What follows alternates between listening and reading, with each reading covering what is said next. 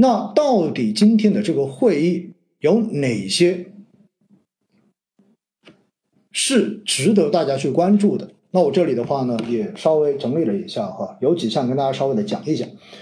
那首先呢，对于整个政策的基调来说，基本上是一个继续要扩大内需、继续要刺激经济的基调，对吧？这一点我想没有什么太多好讲。那宏观政策方面呢，有这样的几个表述哈，给大家稍微的梳理一下。首先是要用好政策空间，找准发力方向，扎实推动经济高质量发展。那么这一些呢，大家可能看完之后觉得没有什么感觉，觉得是套话，对吧？但是我们看到用好政策空间，找准发力方向，也就意味着下半年政策肯定会继续出，空间是有的，并没有说我要做任何的收缩。那么这个基调是在这里。同时呢，说到了一句要加强逆周期调节和政策储备。大家记住哈，平时我们说到这种政策刺激政策出来的话，有两个词，一个叫做跨周期，一个叫做逆周期。那么跨周期呢，往往说出来的话，就是你不仅要关注这个周期，你还要关注下个周期。说白了，就是这个周期所出台的政策，现在出台的政策，不能对于下个周期造成负面的影响，这叫做跨周期。所以呢，往往跨周期政策这一个定调，相对而言会更加的保守，或者说更加考虑长远一些。而逆周期是指的什么？逆周期指的就是跟现在经济往下的这个周期要直接反着方向来，它要逆着来。所以逆周期调节政策这一个说法，实际上它的力度是要更大一些的。平平时我们说到像什么，像房地产的这种刺激政策，就是标准的逆周期政策。大家明白这一点哈？也还包括什么？还包括减税降费，包括之前的。就是去呃去年六月份当时我们看到的这一种所谓的呃降新能源车购置税，对吧？直接减掉这种消费环节的这种税，或者包括发放相应的消费券这种等等等等，这些都是属于标准的逆周期调节。所以呢，在今天的会议中间讲到的是要加强逆周期调节和政策储备。那我觉得呢，接下来的政策力度应该说是值得大家去抱有信心的。这是第二个要讲的，而第三个呢，我个我觉得比较重要的是，今天在讲宏观政策的时候，讲到了一句叫做什么？叫做要活跃资本市场，提振投资者的信心。这个说法在近几年是没有出现过的，更多的是叫做保证资本市场的稳健发展。但是今天的会议中间，居然讲到了要活跃资本市场，提振投资者的信心。这句话说出来哈，我个人觉得市场的政策底已经非常明显，现在就是政策底。为什么？因为 A 股现在说起来，它还没有像美股一样是一个完全的有效的市场，也就是一个完全市场化的市场。我们的市场呢，其实受政策的这一个影响还是比较大的，所以当。政治局会议对于资本市场都已经直接表述为要提振投资者的信心，要活跃资本市场。那我个人觉得，这对于资本市场的这个政策里来讲，它就是一个实实在在用文字已经写在这里的东西。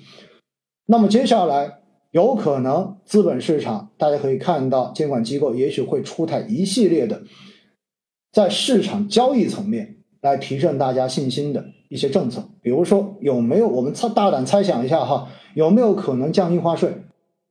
因为毕竟十五年已经没有降过印花税了，上一次降印花税是二零零八年，市场从六千点一路跌到一千六百点的时候，所以像类似的这一种，其实就是典型的叫做通过一些实际的政策，真真正正能够去降低投资者的交易成本。来吸引更多的资金进入到市场，来提振大家对于交易的信心。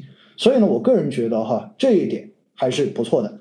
那么另外呢，从财政政策角度呢，是叫做继续实施积极的财政政策。那么这一点呢，基本上跟之前的表述是没有什么太大的区别的。我想呢，这里就不过多去赘述。另外，在扩大内需这一块儿哈，说到扩大内需呢，我又想起了一个段子哈。就是在前一阵子，网络上面有一个被大家点赞特别多的段子，说什么呢？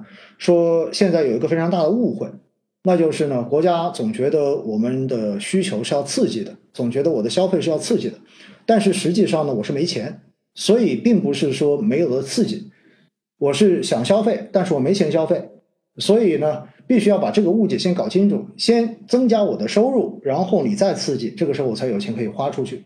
那么这一个呢，在市场上面的点赞是特别多的，但是呢，真正说起来哈，到底现在是不是真的手里没钱做消费？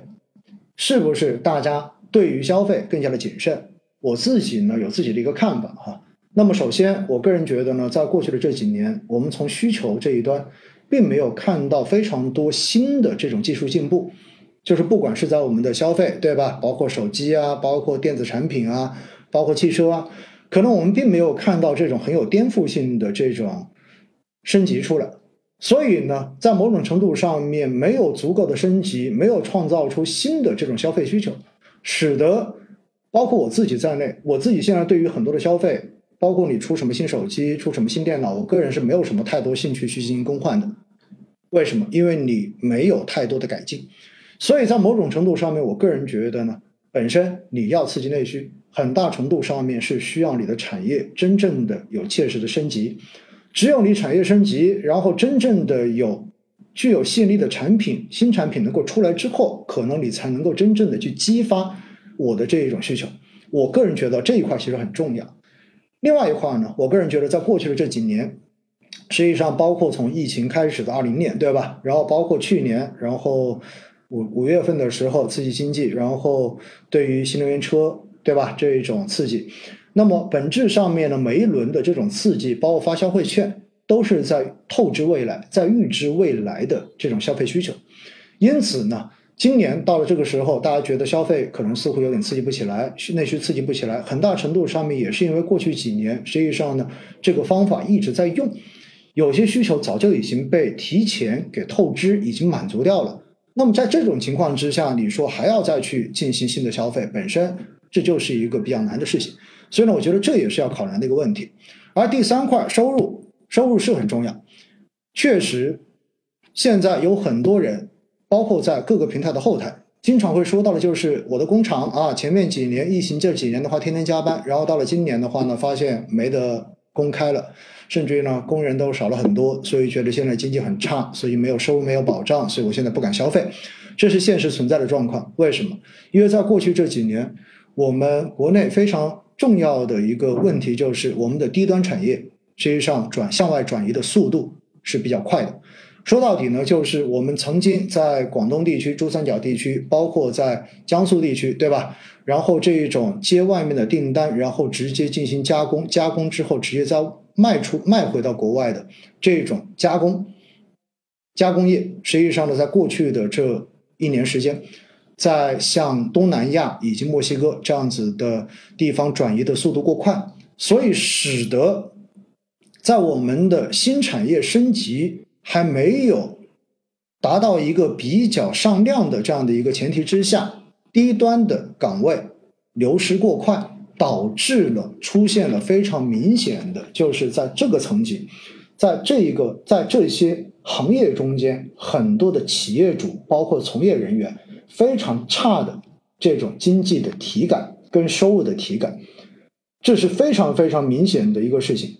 所以我经常会说，在过去的这一两年时间，对于整个前途前景看法最负面的，往往就是曾经做出口做加工的这些中小企业主，他们的感受是最差的。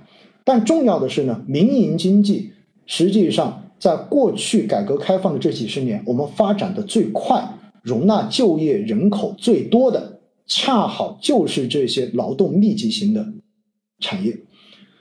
因此，当这些产业在过去的这一两年大肆的向外进行转移的时候，最终就形成了非常大的一个阶层，然后在收入的这个感受上面变得越来越凉，变得越来越冷，对未来的看法也变得越来越负面。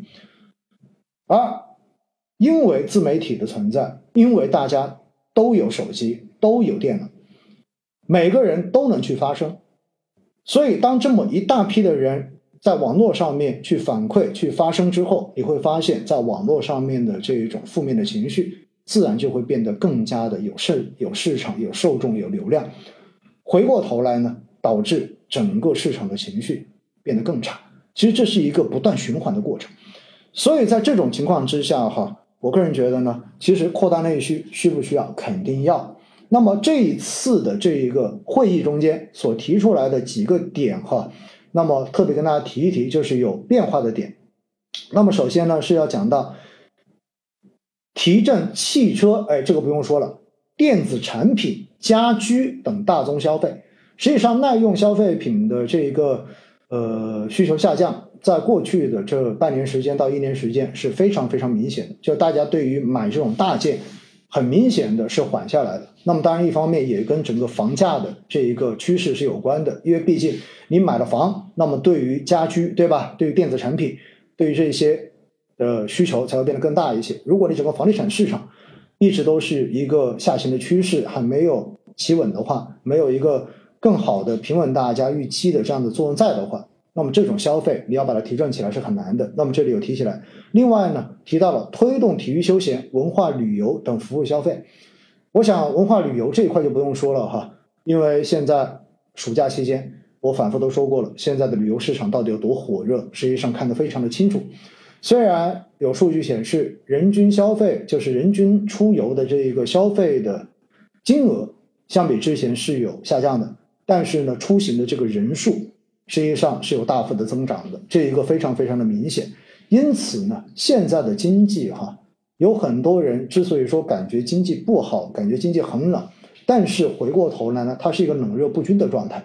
你回过头来，你看整个旅游市场、出行链条，实际上现在的市场真的是非常非常的火热，相关的从业人员现在也是非常非常的忙，天天有做不完的活。所以呢，现在只是说叫做行业的不均、复苏的不均，然后在整个过程中间需要解决的问题是如何去把那把那些现在体感很冷的行业。把他们的就业问题，把他们的收入担心的问题，把他们对于未来没有信心的这个问题，想办法去进行提振。说到底就是制造业，到底怎么去提振？其实现在是政策需要去解决的问题。然后呢，呃，关于体育推动体育休闲这一个服务消费，我想这一点呢，呃，我不知道大家身边是什么感受。我自己的感受，其实这一块也是比较热的。因为身边我所看到的哈，就是呃认识的人，基本上在朋友圈的这种运动的打卡，然后包括每天的不管是跑步也好，爬山也好，游泳也好，对吧？然后呃打球也好，实际上呢，这些基本上是越来越多的人都开始做这个事情了。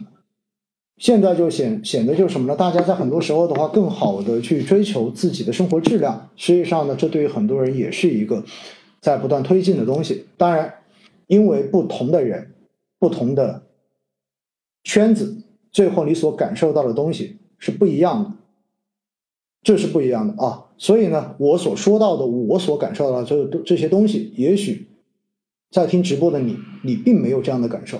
或者说，你说你身边人都是躺平的，对吧？啥都不干，然后天天就躺在家里面，反正刷抖音，然后就刷头条，对吧？然后就看这些文章，然后天天骂骂娘，然后回头再看看自己的账户中间，我靠，今天又多亏了多少钱？于是的话，继续骂娘，然后在网络上面怼怼人，这种也很也很多。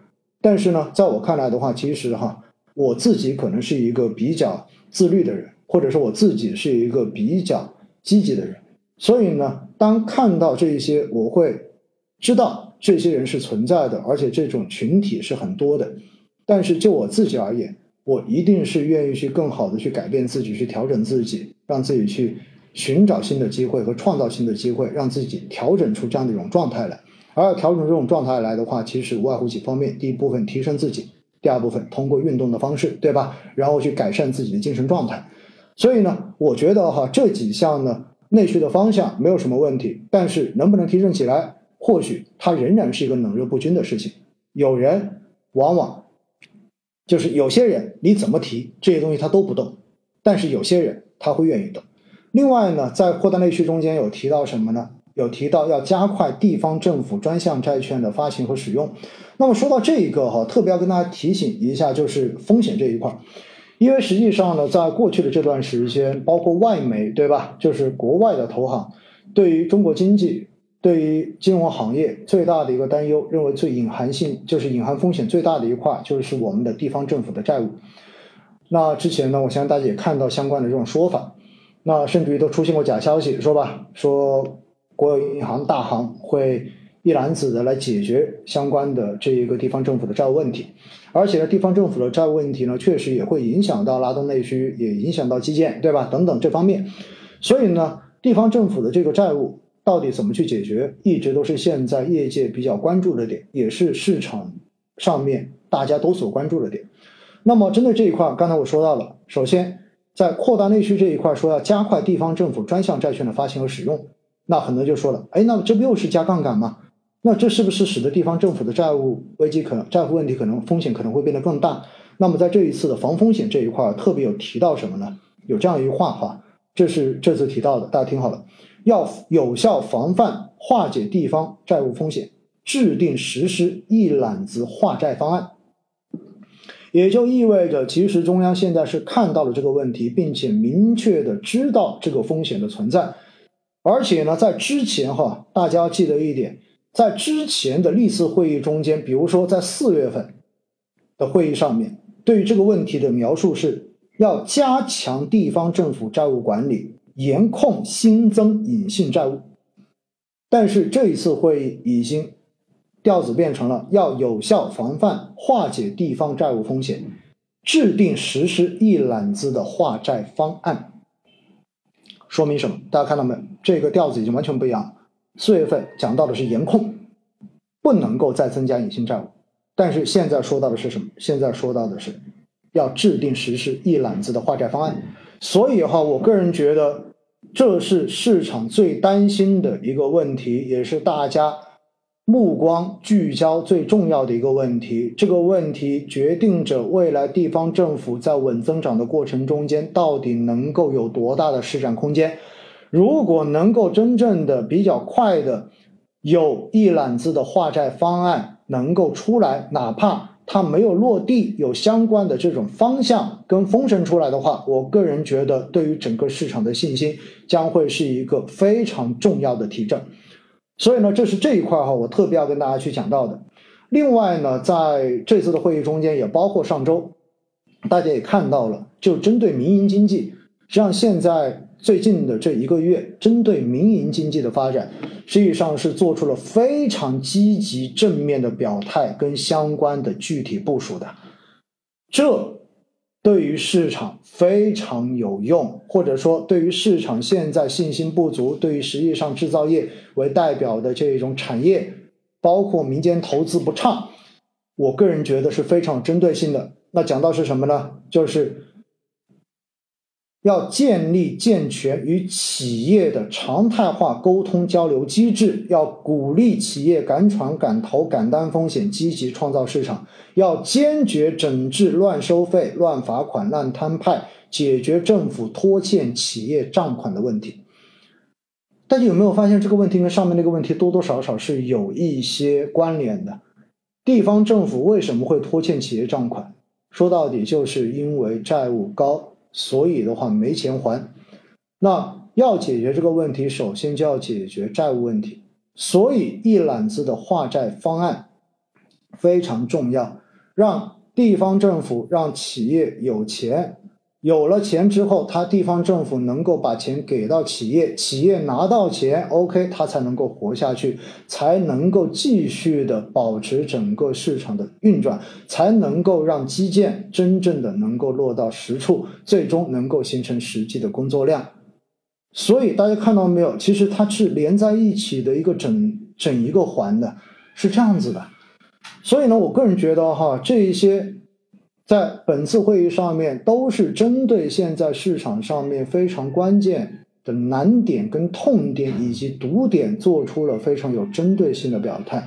那么接下来，这些落实的措施细则何时能够出来，何时能够落地，就成为了解决市场信心淤堵非常重要的这种关键的措施。这是需要弄的。然后另外一块呢？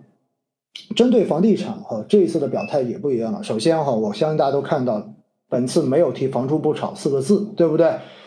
房住不炒四个字媒体，同时呢，特别讲到的是什么？要切实防范化解重点领域风险，适应我国房地产市场供求关系发生重大变化的新趋势。啥意思？房地产市场的供求关系已经发生重大变化了。关于这一点，前几期跟大家讲过，因为我国的人口总量从去年开始已经开始转为下降了，所以人口总量下降意味着未来整个房地产市场的供求关系。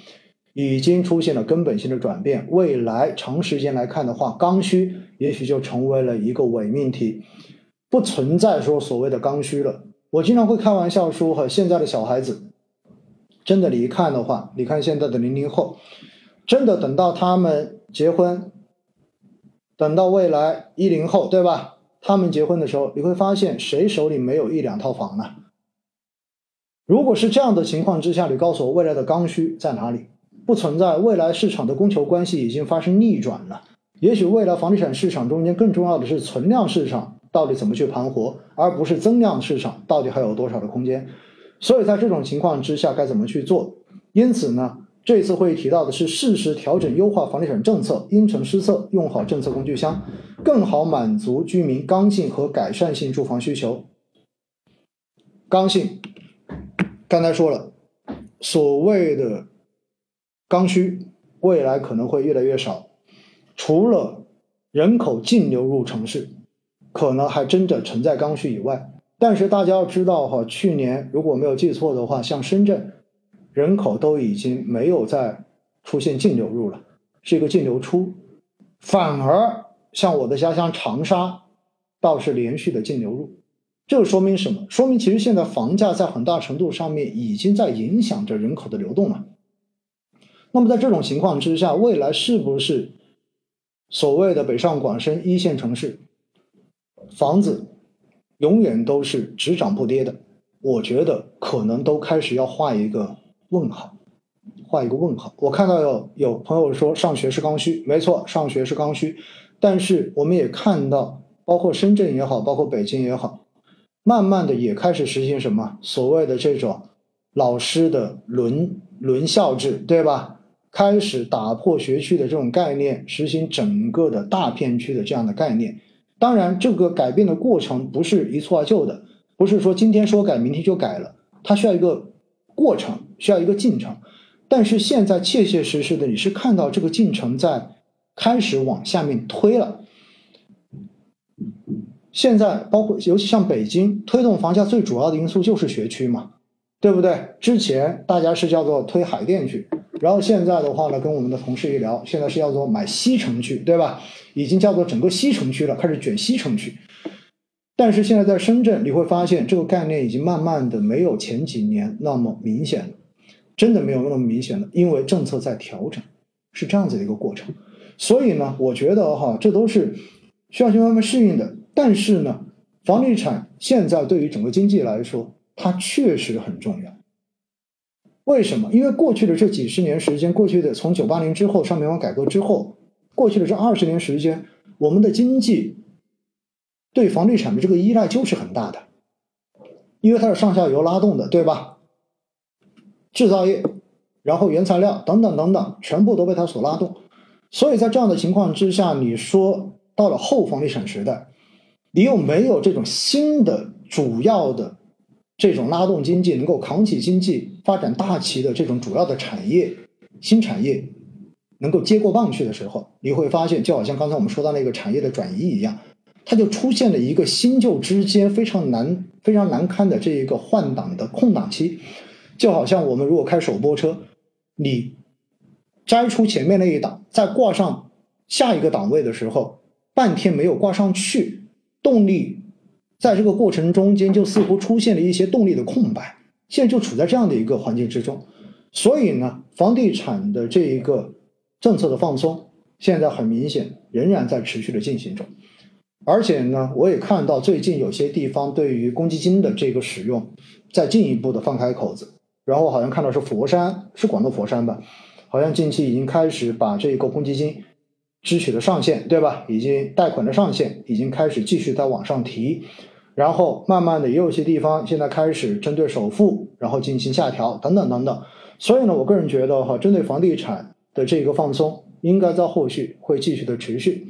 但是呢，整个房地产市场就包括我们说上周所出台的这一个关于超大城市城中村改造的鼓励改造的这个是这个公告出来之后，是否会形成新一轮的房地产泡沫？我个人觉得哈，这种可能性不大。为什么？因为现在大家对于房地产前景的看法，对于买房子房价还能涨多少的这个看法，跟前几年已经发生了非常大的这种转变了。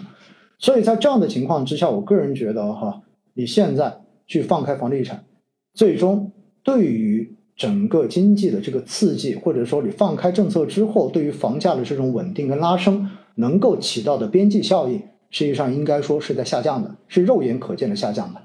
但是要不要放松？我觉得肯定你要放松，让市场的事情交回给市场，对吧？不要过多的干预，然后让市场最终去决定它的一个价格。我个人觉得，这其实对于整个行业来讲的话，或许就是一个最好的结果。